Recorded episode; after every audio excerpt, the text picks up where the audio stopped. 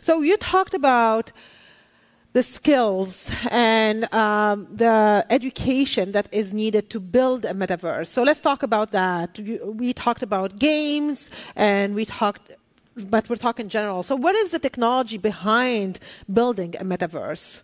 So that's a great question because the, it's it's multiple uh, pillars. I know. Of, yes, it's like a vertical. Yeah, thing. vertical yes. slices of everything, right? Yeah. So if, we can start with programming, right? So if you're in the game dev, uh, game design, uh, SimVis, software engineering degrees, or mobile even, you are the ones that are building the code, the you know the rules, uh, putting them together, right? So that's one piece that allows you know stuff to be built in a program in, in a development way. Mm-hmm. Uh, there's also the artists, uh, which the one thing about the metaverse is it it requires a lot of content, right? So what do I mean by content? 3D art, uh, sound, uh, video, uh, net writing, right? So all these content needs to be collated, created, and implemented in these game engines and with these metaverses, usually they will be created using Unity engine,